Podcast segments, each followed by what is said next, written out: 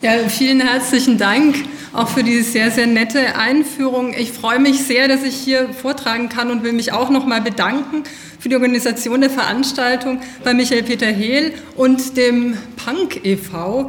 sowie auch dem Kurt Eisner Verein für die freundliche Unterstützung. Ähm, mir war es sehr wichtig, meine akademische Arbeit ähm, zu dem Thema Revolution um 1918 oder Revolution 1918 ähm, in diesem Jahr 2018 an eine Öffentlichkeit zu tragen. Denn ähm, es gibt ja jetzt eben diesen Eindruck, dass es eine gewisse Aktualität haben könnte, sich mit diesem Thema ähm, wieder zu beschäftigen. Ich danke Ihnen also allen auch schon mal im Vorhinein fürs Interesse ähm, und ja, hoffe, Sie werden das, ich werde das Interesse vielleicht wecken oder verstärken können, ähm, mit dem Sie schon gekommen sind. Mein Vortrag gliedert sich jetzt in sechs Abschnitte. Ähm, die beiden ersten sind eine etwas längere Einleitung, wo ich meinen Zugang zum Thema und die Aktualität in den Vordergrund rücke. Und die weiteren Punkte beziehen sich dann, wie versprochen, auf Ansätze aus der Zeit um 1918. In diesem Jahr, wie Michael schon erwähnt hat, beschäftigen sich einige Beiträge mit der Erinnerung an das Jahr 1918. Und die meisten davon, die mir bisher untergekommen sind, stellen einen Bezug zu nationaler Identität her. Das trifft auf den Spiegel ebenso zu wie auf die Rosa-Luxemburg-Stiftung. Ob nun nach dem Scheitern der Deutschen gefragt wird wie im Spiegel oder nach den Deutschen als Volk von Revolutionärinnen, dem dann eine beeindruckende revolutionäre Geschichte Deutschlands präsentiert wird, der Fokus auf die Nation und das national definierte Volk bezieht sich auf eine Größe, die durch die Revolution in Frage gestellt wurde. Ob die Nation als politische Seite der Klassengesellschaft radikal kritisiert wurde oder auch nur gegen den nationalistischen Militarismus des Krieges revoltiert wurde. Die revolutionären Bewegungen waren international orientiert und sahen die Nation keineswegs als eine Gemeinschaft der Deutschen. Sie legten das Augenmerk auf die Herrschaftsverhältnisse und damit auf die fundamentalen sozialen, ökonomischen und politischen Differenzen innerhalb der Nation. Auch in Bayern wird im Moment an 1918 erinnert. Unter dem Motto Wir feiern Bayern wird eben der 100. Geburtstag des Freistaats gefeiert. Bei dem Staatsakt, dessen Ankündigung hier zu sehen ist, wurde ungewollt oder entlarvend symbolisch die Demokratie in geschlossener Gesellschaft gefeiert. Das Ziel solcher Erinnerungspolitik wird auf der Webseite explizit ausgesprochen. Eine Erfolgsgeschichte erzählen, um das besondere bayerische Wir-Gefühl zu bewahren und weiterzuentwickeln. Ob also nationales oder freistaatliches Wir-Gefühl eine solche Aneignung der Geschichte ist das staatstragende Einschwören auf die bestehenden Herrschaftsverhältnisse als angeblicher Erfolg für alle Mitglieder der Wir-Gemeinschaft. Die Gefährdung dieses Erfolgs durch ein weiteres Scheitern müssen wir dann verhindern. Es zielt also auf eine Identitätskonstruktion, die sich sowohl dazu eignet, ausgrenzende Politik zu rechtfertigen, als auch das revolutionäre Aufbrechen der so konstruierten scheinbaren Gemeinschaft zwischen Herrschenden und Beherrschten, Ausbeutenden und Ausgebeuteten zu verhindern. Im Gegensatz zu solchen Versuchen der linearen Konstruktion von Geschichte, wo die Gegenwart als Erfüllung der vor 100 Jahren begonnenen Demokratie gefeiert wird, ist es mein Ziel, einige unerfüllte Möglichkeiten, die in der revolutionären Phase von 1819 angelegt waren, zu erinnern und wie erwähnt, womöglich Anknüpfungsmöglichkeiten anzuregen. Diese Momente sind eben nicht vom heutigen Status quo eingelöst, so wie es die offizielle Erinnerungskultur präsentiert, Demokratie heute endlich erreicht, durch dieses mangelnde Eingelöstsein sind sie aber nicht widerlegt oder obsolet. Ganz im Gegenteil, eine Anknüpfung an verschüttete oder brutal abgebrochene Ideen könnte besonders wichtig sein, gerade wenn es um revolutionäre Momente geht. Diese sind ja selbst ein Aufsprengen des Kontinuums der Geschichte. So hat es Walter Benjamin formuliert. Daher nochmals, eine Revolution in eine geradlinige Geschichtserzählung über die Deutschen einzuordnen, wird ihr nicht gerecht. Im Gegenteil, gerade diese Geschichte muss dem Konformismus abgenommen, abgewonnen werden, wie es bei Benjamin auch heißt. Dieser zitierte Text von Walter Benjamin über den Begriff der Geschichte von 1940 ähm, hat wichtige Züge zu der Zeit um 1918. Denn er setzt sich mit einem nicht revolutionären sozialdemokratischen Geschichts- und Fortschrittsverständnis auseinander. Er kritisiert dessen Glaube an eine notwendig positive Entwicklung, die Benjamin letztlich mit dem fatalen Konformismus der Sozialdemokratie in Verbindung bringt. Das heißt also, Revolution, Revolutionen in ihrem revolutionären Potenzial zu erinnern, bedeutet, Narrative einer kontinuierlich fortschreitenden Historie aufzubrechen, sodass Geschichte als Möglichkeit radikaler Veränderungen verstanden werden kann. So viel zu dem Thema Erinnerungspolitik in diesem Jahr des 100. Jahrestags der Revolution. Mein Fokus ist nun die Verbindung zwischen Revolution und Weiblichkeit. Und das heißt, es geht mir um Zusammenhänge zwischen revolutionärer Politik und Weiblichkeitskonstruktionen. Der gewählte Vortragsuntertitel bezieht sich auf ein bekanntes Motto, das mit der zweiten Frauenbewegung der 1970er Jahre verbunden ist. Das Private ist politisch. Dieses Motto verweist darauf, dass die Frage nach den Geschlechterverhältnissen eine fundamentale Aufteilung der sozialen Welt betrifft, die weitgehend heute ebenso besteht wie am Anfang des 20. Jahrhunderts. Die Trennung zwischen Privatem und Öffentlichem. Diese bezieht sich sowohl auf den klassischen Kern der Privatsphäre, Familie und private Haushalte, als auch auf die grundlegende Trennung zwischen privatwirtschaftlicher Ökonomie und Politik im Kapitalismus. Das Private ist politisch wird meist vor allem auf den ersteren Bereich bezogen, als Plädoyer für den Blick auf die politischen Dimensionen von solchen Themen, die aus dem politischen Diskurs traditionell weitgehend ausgeschlossen sind. Die privat-intimen Beziehungen zwischen den Geschlechtern, Sexualität, wie auch die generelle Frage nach dem Wohlergehen der Einzelnen. Meine Grundthese in diesem Vortrag ist, dass dieser Fokus auf die politischen Dimensionen von Intimität und individuellem Leben sich mit der grundlegenden Auseinandersetzung mit materiellen gesellschaftlichen Bedingungen verbinden muss und zum Teil in den Ansätzen aus der Zeit um 1918 verbunden hat.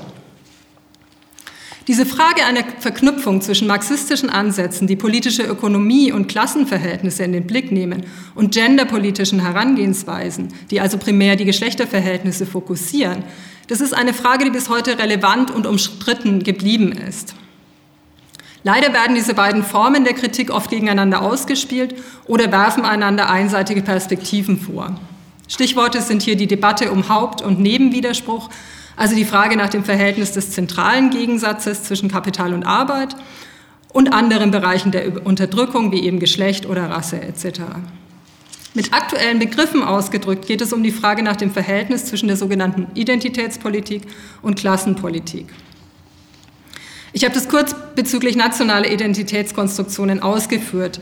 Ähm, Identitätskonzepte sehe ich generell kritisch und würde eine Auseinandersetzung mit verschiedenen Formen von Diskriminierung an diesem Begriff nicht festmachen. Er schreibt ja letztlich das fort, was er kritisiert, nämlich die Festlegung auf eine Identität. Wenn aber als Identitätspolitik die kritische Auseinandersetzung mit solchen Festlegungen und der damit einhergehenden Unterdrückung, Ausgrenzung und Ausbeutung verstanden wird, dann halte ich sie für höchst relevant und eben von der generellen Kritik der herrschenden Verhältnisse nicht zu trennen. Klassenpolitik von unten ist Politik gegen alle Formen von Unterdrückung. Die stehen ohnehin in Zusammenhang mit dem gesamten System. Die Abwandlung in meiner Formulierung, das Private wird politisch, beschreibt einen Prozess der Politisierung, das politisch Werden von solchen gesellschaftlichen Bereichen, die wie eben das private Heim und die ihm zugeordneten Frauen herkömmlich als außerpolitisch konstruiert werden.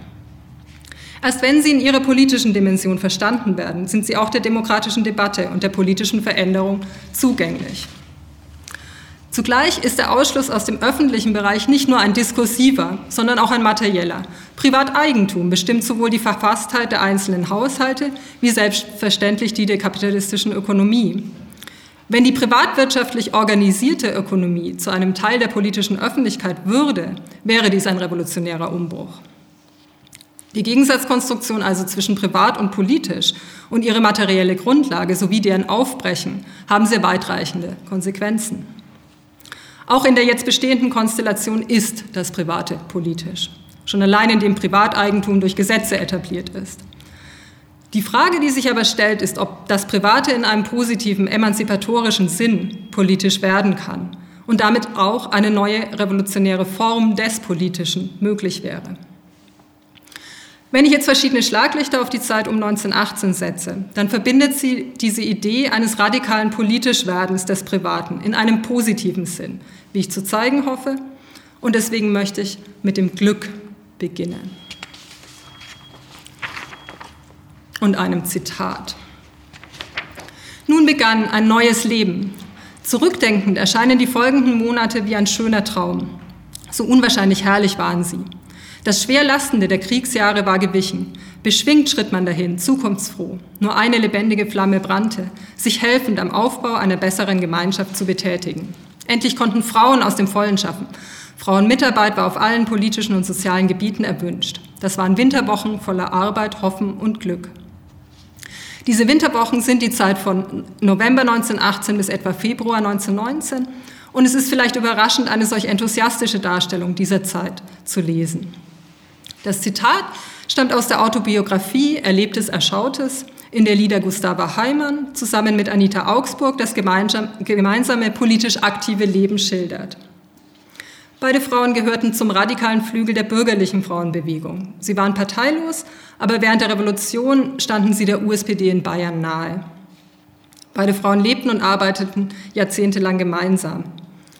Schon darin zeigt sich eine ungewöhnliche, enge Verknüpfung von privatem und politischem Leben. Die passt zu der Beschreibung eines auf die politisch-gesellschaftliche Arbeit bezogenen Glücks im Zitat. Ich habe es nochmal hervorgehoben. Die Revolution ist in diesem Text eine Zeit endlich möglichen öffentlichen Engagements, eben auch für Frauen, nach der Aufhebung von Zensur und Verfolgung während der Kriegspolitik und der Einführung politischer Rechte für Frauen. Das Frauenwahlrecht ähm, ist natürlich bekannt. Äh, da handelt es sich auch um weitere politische Rechte der Versammlung etc., die in dieser Zeit gelockert wurden zumindest. Die revolutionäre Phase erscheint also in einem positiven Sinn, nicht nur als ein einmaliger Umbruch, der das Ende der Monarchie bedeutete, sondern als der Beginn des Aufbaus einer besseren Gemeinschaft, eines längeren revolutionären Prozesses, dessen Ende nicht herbeigesehnt wird, sondern der als Möglichkeit der Gestaltung und des Glücks gesehen wird. Diese Auffassung von Revolution steht im Gegensatz zur bekannten Politik der Mehrheits-SPD unter Friedrich Ebert, deren Ziel einer schnellen Beendigung der Revolution und Herstellung von Ordnung zur brutalen Niederschlagung radikaler revolutionärer Bewegungen führte. Da zeigen sich auch verschiedene Sichtweisen von Revolution. Ein Umbruch, der zwar zur Abschaffung der Monarchie nötig war, dann aber zur Bedrohung wird, oder eine Revolution, die mit der Abschaffung des bisherigen erst beginnt Revolution als Aufbau, als Prozess einer radikalen Neuordnung, die sich nicht allein auf staatliche Institutionen bezieht, sondern auf die grundlegenden gesellschaftlichen Strukturen, ein neues Leben.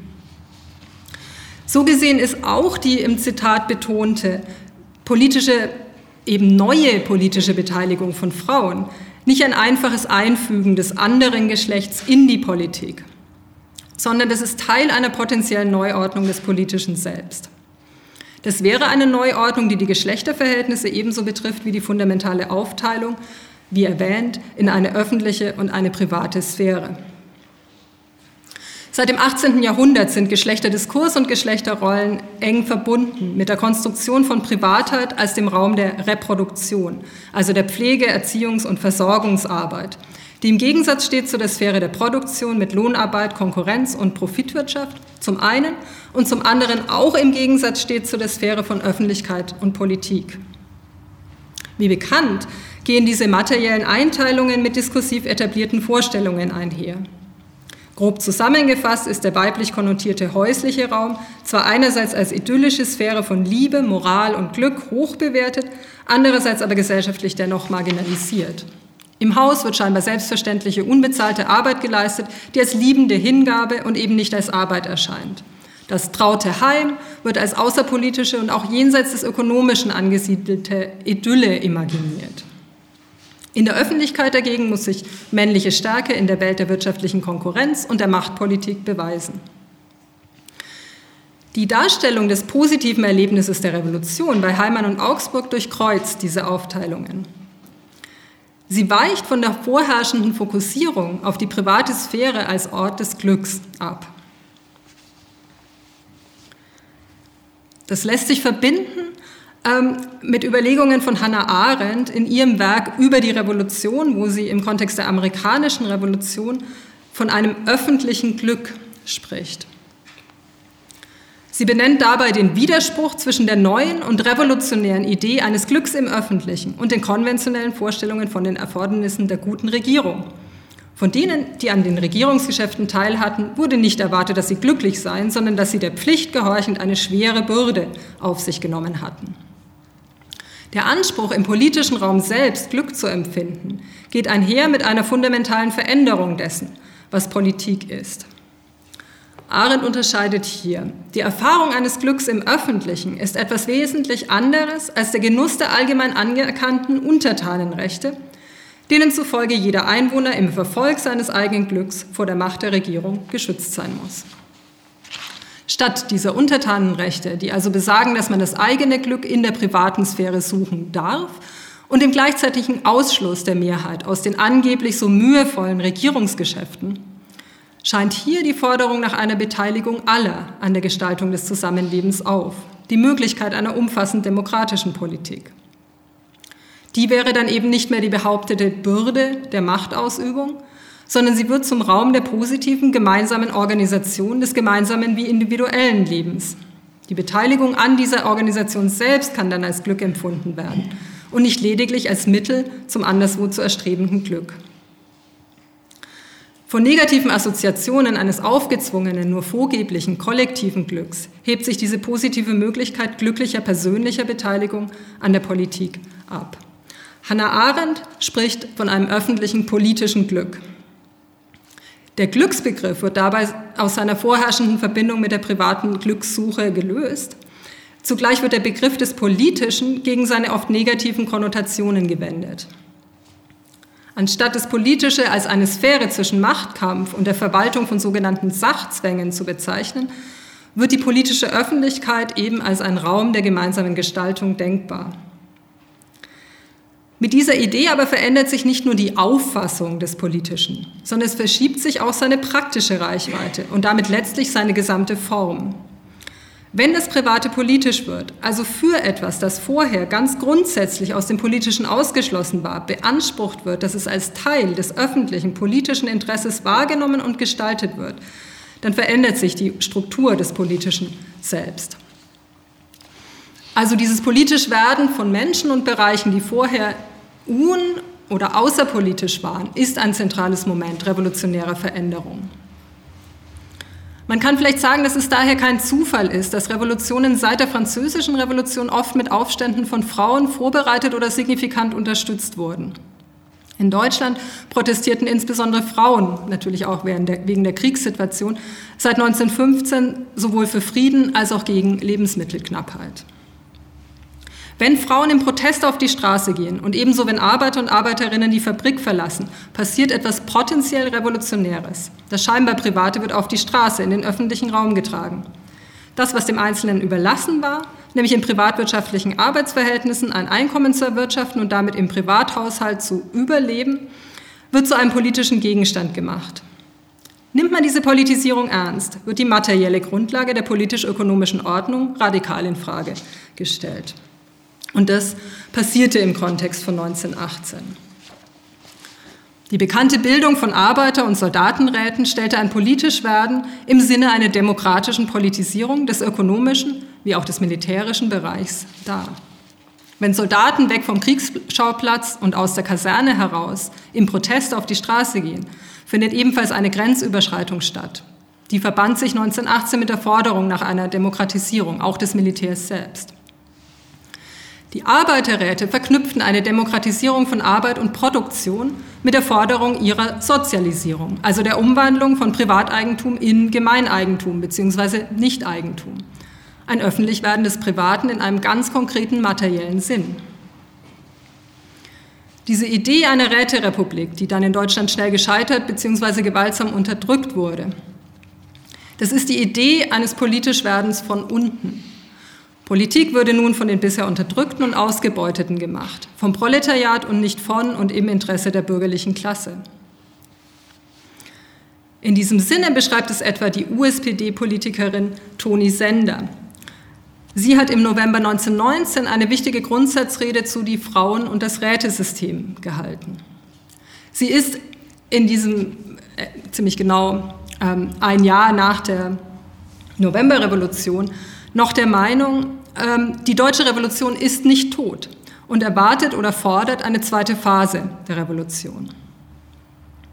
Die Räterepublik als Gegenbewegung zur parlamentarischen Demokratie wäre eine radikale Umformung des politischen Systems im demokratischen Sinne, mit dem Ziel, das Proletariat nicht nur an der Politik, wie sie ist, zu beteiligen, sondern um die Ausbeutung, Unterdrückung und Ausgrenzung des Proletariats aus dem politischen Raum abzuschaffen, eine ganz neue Form des Politischen zu etablieren. Diese würde das Ökonomische zusammen mit dem politischen System zutiefst verändern. In den Worten von Toni Sender können Sie das hier nachlesen.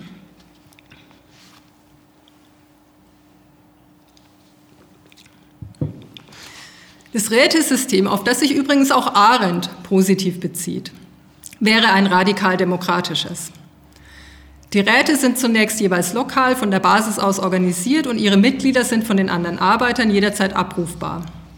Das System setzt also voraus oder vielmehr kreiert eine durchgängige Politisierung des Arbeitslebens. Das heißt, die bisher privatwirtschaftliche Produktion würde nun von den Produzierenden selbst öffentlich verwaltet. Und dies sollte, wie schon erwähnt, mit der Sozialisierung der Produktionsmittel selbst einhergehen. In der zitierten Rede beleuchtet Toni Sender das tatsächliche Vorgehen der Räte 1918-19 kritisch und führt deren Scheitern neben der Politik der Mehrheits-SPD vor allem auf einen Mangel an Vorbereitung und Erfahrung zurück. Sie versucht dem mit einer solchen Rede entgegenzuwirken und stellt ausführlich Aufgaben und Organisationsstruktur der Räte dar.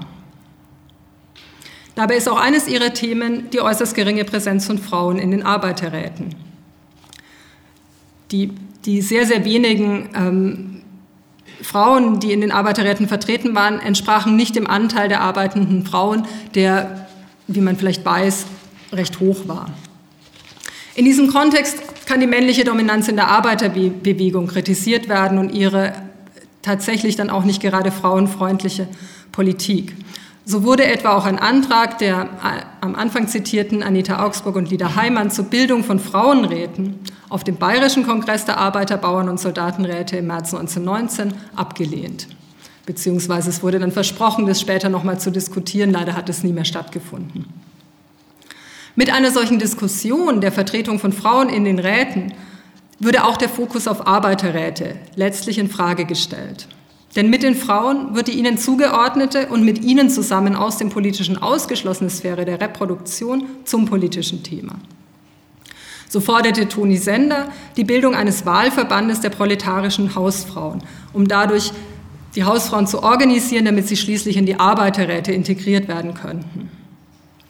Sender betont dabei, wie auch andere wie Augsburg und Heimann, die wichtige Funktion einer politischen Beteiligung von Frauen, um ihr Selbstständigwerden jenseits des engen häuslichen Rahmens zu stärken, also Frauen zu politisieren.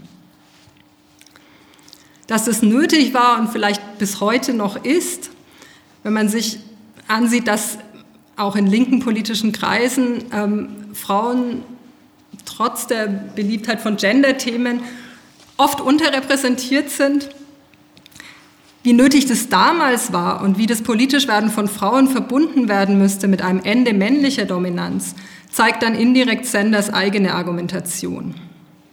Denn letztlich stellt sie die Interessen der Frauen denjenigen der Männer hintan.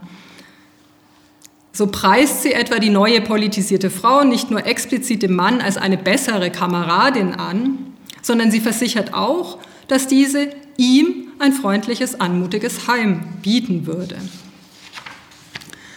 Solche Argumentationsmuster lassen sich in vielen Texten der Zeit finden. Bestimmt sind sie auch Teil strategischer Überlegungen.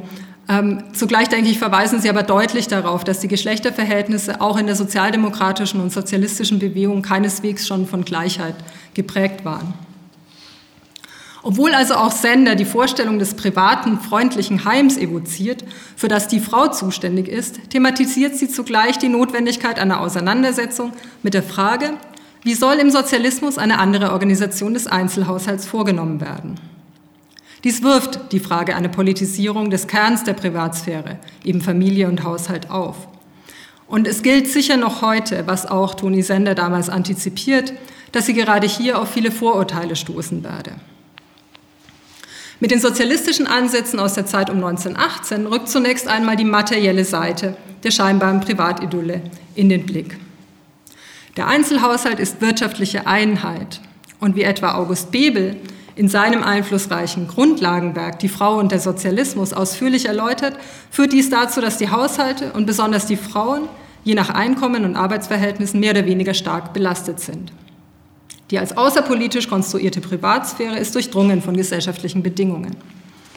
Ein Beispiel, das Bebel gibt, passt zu aktuellen Diskussionen um die Klassenstruktur im Bereich der Reproduktionsarbeit wo etwa bis heute in gut verdienenden Haushalten schlecht entlohnte, vorwiegend weibliche und heute oft migrantische Hausarbeiterinnen meist in prekären Arbeitsverhältnissen beschäftigt werden. Die Situation der überwiegend weiblichen Dienstbotinnen war auch ein wichtiges Thema der ersten Frauenbewegung in der Zeit um 1918.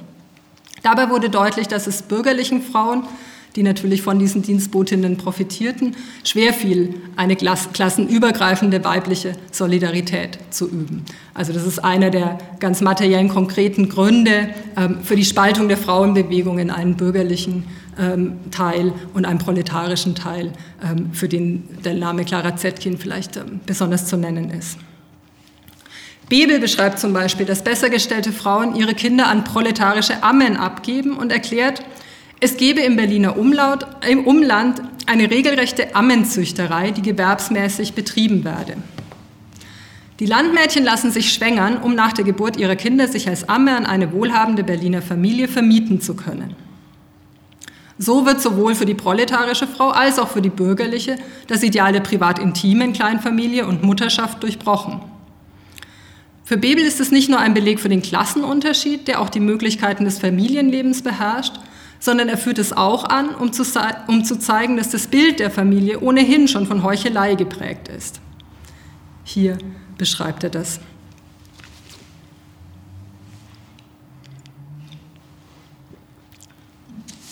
Während also die Bessergestellten die Kinder gern an andere abgeben, ist die Kindererziehung für die Ärmeren eine Belastung, unter der vor allem die Frauen leiden und die zudem in der Mehrheit der Fälle unter Bedingungen stattfinden muss, die für die Kinder nicht zuträglich sind.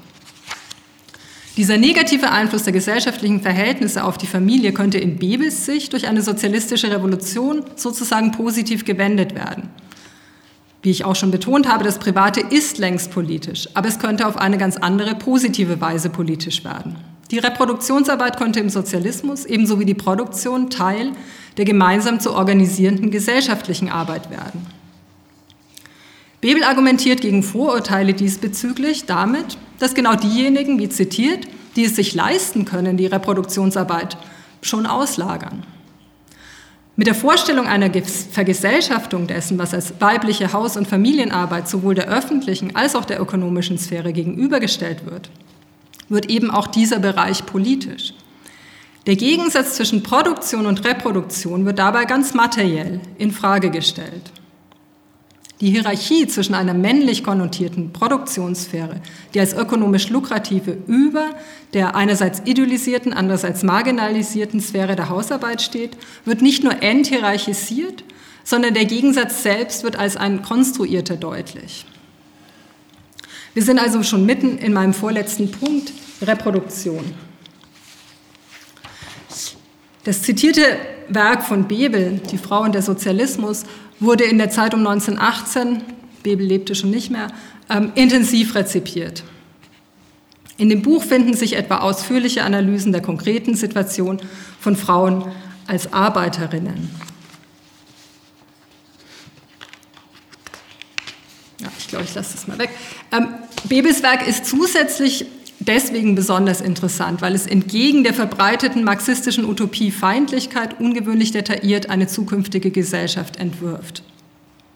Er beschreibt eine Utopie des öffentlichen Lebens, das im engeren Sinn politische und kulturelle Aktivitäten ebenso einschließt wie Produktion und Reproduktion, von der gemeinsamen Nahrungsbereitung bis zur Pflege und Erziehung. Bibel betont dabei den demokratischen Charakter dieser Öffentlichkeit. Beispielsweise würden Eltern in die gesellschaftliche Erziehung in einem Maß einbezogen, das im Gegensatz zu der bisherigen staatlichen Erziehungsstunde, wo die staatlichen Interessen oft den Wünschen der Eltern wie der Kinder entgegenstehen. Generell bedeutet ein solches Öffentlichwerden der Aufgaben, die bislang dem privaten Einzelhaushalt zugeteilt sind, nicht nur eine Organisation mit gesellschaftlichen Mitteln, was natürlich schon ganz grundlegend ist, sondern es bedeutet zugleich auch, dass diese die Themen und Aufgaben, die diesem Bereich zugeordnet waren, Teil der gemeinsamen politischen Debatte und Entscheidung werden können. Nicht als eine Einmischung von oben oder als eine technokratische Verwaltung, sondern wie bezüglich der Produktion mit den Arbeiterräten als demokratische Möglichkeit der gemeinsamen Organisation. Und das soll nicht heißen, dass nun alles Private in der Öffentlichkeit stattfindet. Ebenso kann entschieden werden, dass vieles weiterhin in einem intimen Bereich organisiert werden soll aber dann eben nicht, wie bis heute, mit den jeweils unterschiedlichen Mitteln in der Klassengesellschaft und der einsamen individuellen Verantwortung, sowohl für den privaten ökonomischen Erfolg wie für das eigene kleine Glück oder wie heute oft die einsame scheinbar private Depression, sondern dass diese Themen in einen sozialen politischen Zusammenhang gestellt würden.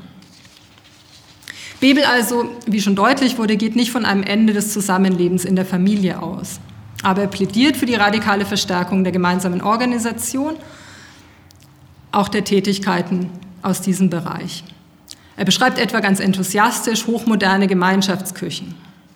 Gerade die Idee einer Abschaffung der Privatküche trifft ins Herz des bürgerlichen Geschlechter- und Familiendiskurses mit der Frau am heimischen Herd als Mittelpunkt des idealisierten häuslichen Lebens. Bebel dagegen spricht etwas sperrig von zentralen Nahrungsbereitungsanstalten. Er bringt damit eine angestrebte Verwissenschaftlichung und Technologisierung der Nahrungsbereitung und ihre gesellschaftliche Institutionalisierung zum Ausdruck. Und er schafft deutlich eine auch sprachlich denkbar große Distanz zum individuellen Kochen in der häuslichen Küche. In einem Artikel von 1919 stellt Liedert Gustava Heimann ähnliche Überlegungen an und sie beschreibt dabei konkrete Pläne für den Wohnungsbau.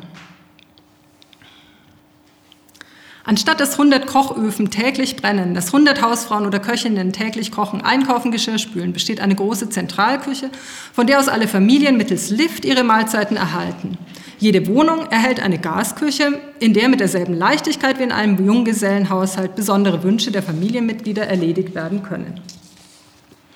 Ich finde diese ganz materielle technische Verbindung des privaten Raums mit der zentralen Einrichtung, also der Lift, ist ein passendes Bild für die Frage nach den Grenzen zwischen häuslicher Privatsphäre und Öffentlichkeit, die eben neu zu definieren wären, die vielleicht fließend wären, mit verschiedenen Möglichkeiten der Verbindung. Die Vorstellung vom Junggesellenhaushalt greift durchaus auf ein Klischee des unverheirateten und irgendwie lässigen Mannes versus der Frau, der gestressten Frau in der Familie zurück. Dennoch denke ich, dass der Vergleich zwischen beiden Haushalten und überhaupt die Erwähnung eines Männerhaushalts die eindeutige ähm, Zuordnung zwischen Haus und Frau auflöst. Solche Detailüberlegungen erscheinen zum Teil vielleicht auch merkwürdig. Ähm, und die, gerade die Betonung von Zentralisierung und Technologisierung als Zeitersparnis wäre sicher zu überdenken. Denn im Grunde wird hier das Kriterium der Effizienz aus der kapitalistischen ökonomischen Logik übernommen. Allerdings schon mit einem entscheidenden Unterschied, nämlich dass die Verringerung der Arbeitszeit nun allen zugute käme.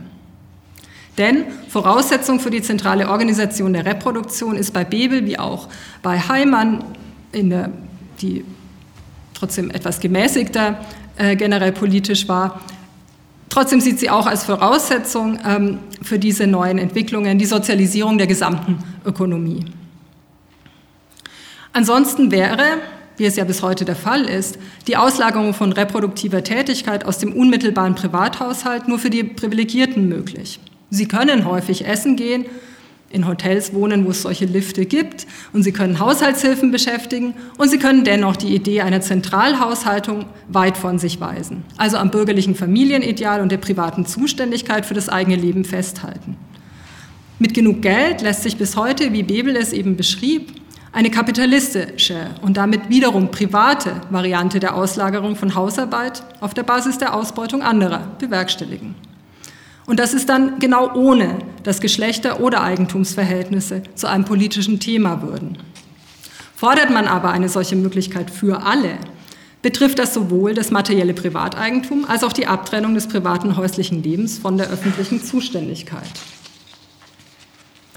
Umgekehrt würde das Politische dadurch ebenfalls erweitert um die fundamentalen Fragen, die herkömmlich, ebenfalls bis heute, den privaten Individuen überlassen sind. Fragen des individuellen und gemeinsamen Wohlbefindens, nach Formen des Zusammenlebens, emotionale, emotionale und psychische Dimensionen, etwa eben das eingangs diskutierte öffentliche Glück. Das, was als weibliche Zuständigkeit in der Privatsphäre aus der Öffentlichkeit ausgegrenzt wurde, beansprucht dann öffentliche Befassung, Debatte und Kooperation. Eine Betonung des Bereichs der Haus- und Familienarbeit, die als Sorgearbeit in das ökonomische System mehr eingebunden werden soll, wird heute unter dem Stichwort der Sorge- oder Care-Ökonomie gefordert. Die meisten dieser Ansätze vertreten eine etwas einseitige Vorstellung der Bedürfnisse nach Fürsorge.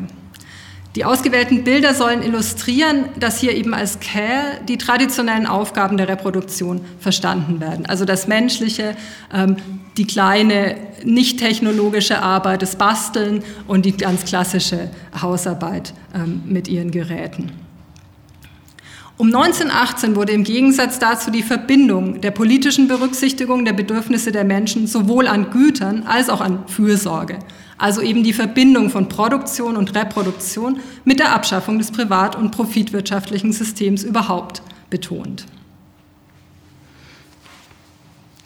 Ich wiederhole mich hier ein bisschen, aber ähm, das würde auch die Form des politischen Selbst verändern. Denn es würde nicht nur um zusätzliche Bereiche erweitert werden, wie in den meisten Ansätzen dieser Care-Revolution gefordert, ähm, sondern das Politische würde von der Rahmung der kapitalistischen Wirtschaft zu einer umfassend demokratischen Öffentlichkeit, die eben diese Tätigkeiten mit organisieren würde.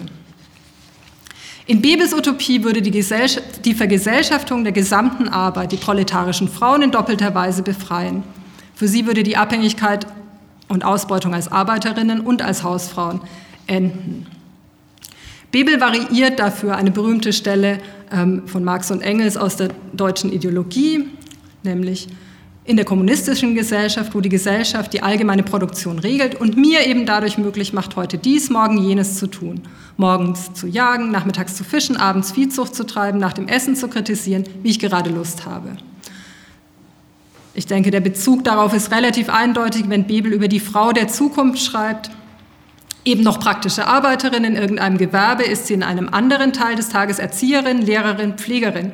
Übt sie in einem dritten Teil irgendeine Kunst aus und pflegt eine Wissenschaft und versieht in einem vierten Teil eine verwaltende Funktion. Bei Bebel bleibt letztlich unklar, ob diese weibliche Variante auch für Männer gelten soll oder ob er doch an der weiblichen Zuständigkeit für Erziehung und Pflege auch in der sozialistischen Variante festhält. Natürlich müssten beide hier aufscheinenden Möglichkeiten der Lebensgestaltung und noch viele mehr für Männer wie Frauen und für alle möglichen anderen Geschlechter gelten.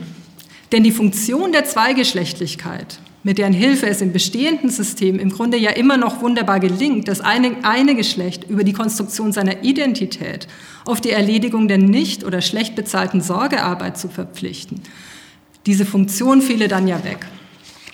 Das heißt, dass die Konstruktionen von klaren binären Geschlechterunterschieden zusammen mit den unterschiedlichen Rollen radikal an Bedeutung verlieren würden.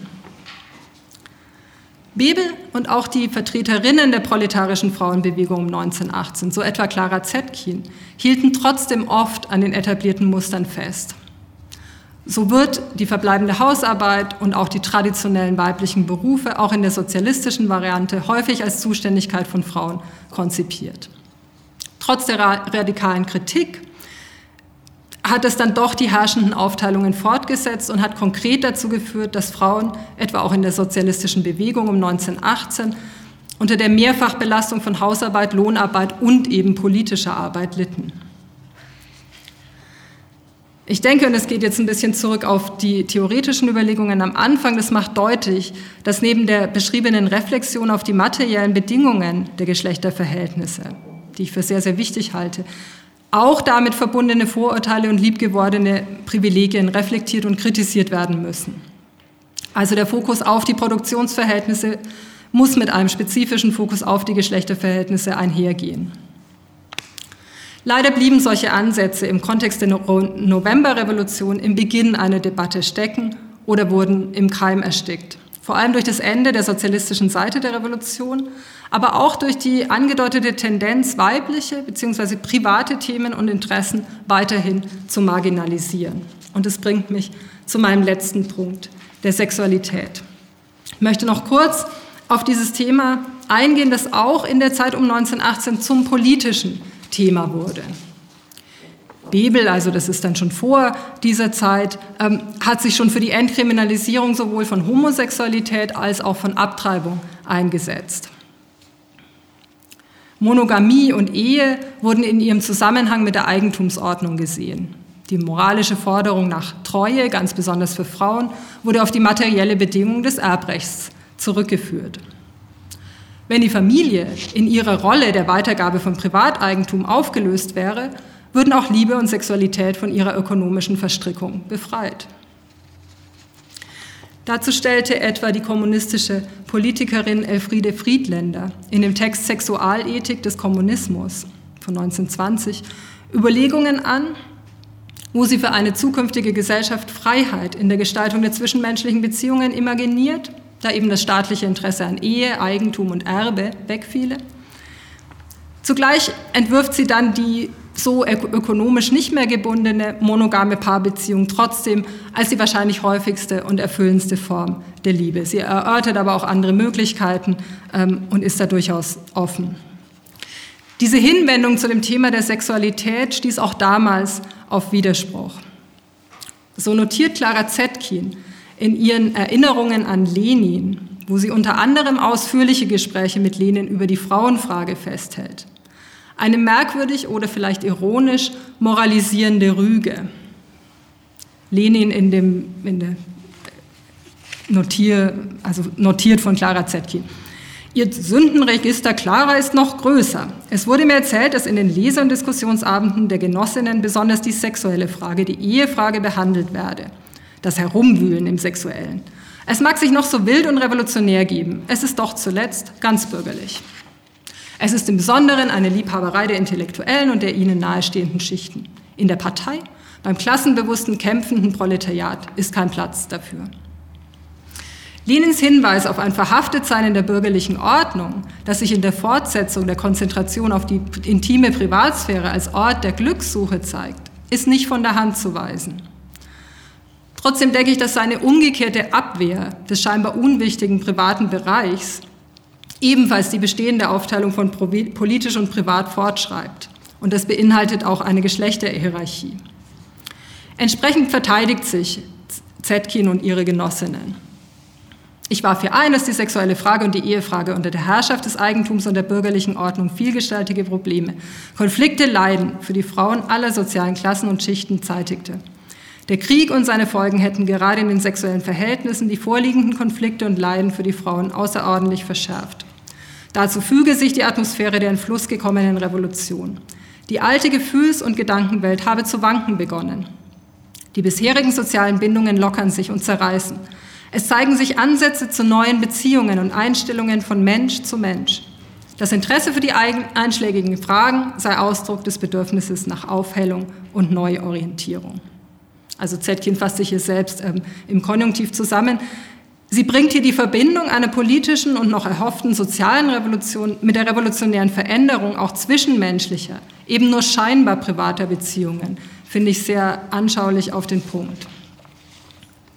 Sie argumentiert weiter, dass auch über dieses Thema revolutionäres Bewusstsein entstehen kann. Also spricht sie sich für ein revolutionäres, politisch werdendes Privaten aus. Lenin stimmt ihr dann schließlich zu und betont ein erfülltes Liebesleben als ein Ziel des Kommunismus. Und er kündigt an, eine Sexual- und Eherevolution ist im Anzuge, entsprechend der proletarischen Revolution.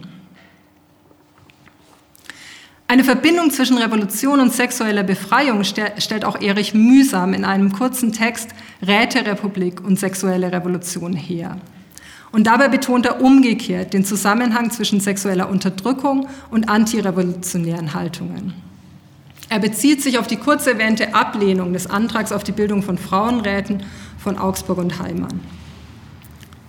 Der Antrag wurde bezeichnend genug nur von uns ganz Linken unterstützt. Die Gemäßigten, die im Kongress die Mehrheit bildeten, also Arbeiter, Soldaten und Bauernräte Kongress in Bayern, mochte eine Befreiung der Frau gerade in ihrem Geschlechtswillen als Wirkung der politischen Verselbstständigung ahnen. Sie brachten den Antrag zu Fall. Das bringt mich nun am Ende zum Thema der machtvollen Widerstände, auf die sowohl der revolutionäre Angriff auf die Eigentumsordnung als auch auf die bestehende Geschlechterordnung, damals mit fatalem Ausgang, stieß und eben bis heute stößt. Um 1918 gab es eine rege antibolschewistische Propaganda und die hat denke ich, mit einer merkwürdigen Fantasie auf den Punkt gebracht, dass Eigentum und Geschlechterordnung zusammen verteidigt wurden. Man hat die Fake News verbreitet, dass die Revolution Frauen zu Gemeineigentum erklärt habe. Ich denke, das kann an heutige Schreckensszenarien der Rechten erinnern, die sich ebenfalls den angeblichen Schutz von Frauen dann eben zusammen mit Familie, Recht und Ordnung auf die Fahnen schreiben. Mit der Kommunistin Elfriede Friedländer kann man dieses Schreckgespenst noch weitergehend deuten. Sie schreibt in dem schon zitierten Text, wenn die bürgerlichen Ethiker das Familienglück verteidigen, so meinen sie das Privateigentum. Und da sie wissen, wie gut sie es verstanden haben, dem Proletarier ihre Ideologie vom Familienglück in Fleisch und Blut zu prägen, versuchen sie jetzt, das Kapital damit zu retten, dass sie den Arbeitern das Schreckgespenst von der Kommunisierung der Frauen auftischen. So gesehen verweist dieses Gespenst einer verzerrten Revolution auf die bis heute etablierte Verteidigung der privaten Sphäre von Familienglück und Eigentum und auf deren Verbindung mit der Verteidigung der gesamten politischen und ökonomischen Verhältnisse von Ausbeutung und Unterdrückung. Ich danke Ihnen vielmals für Ihre Aufmerksamkeit.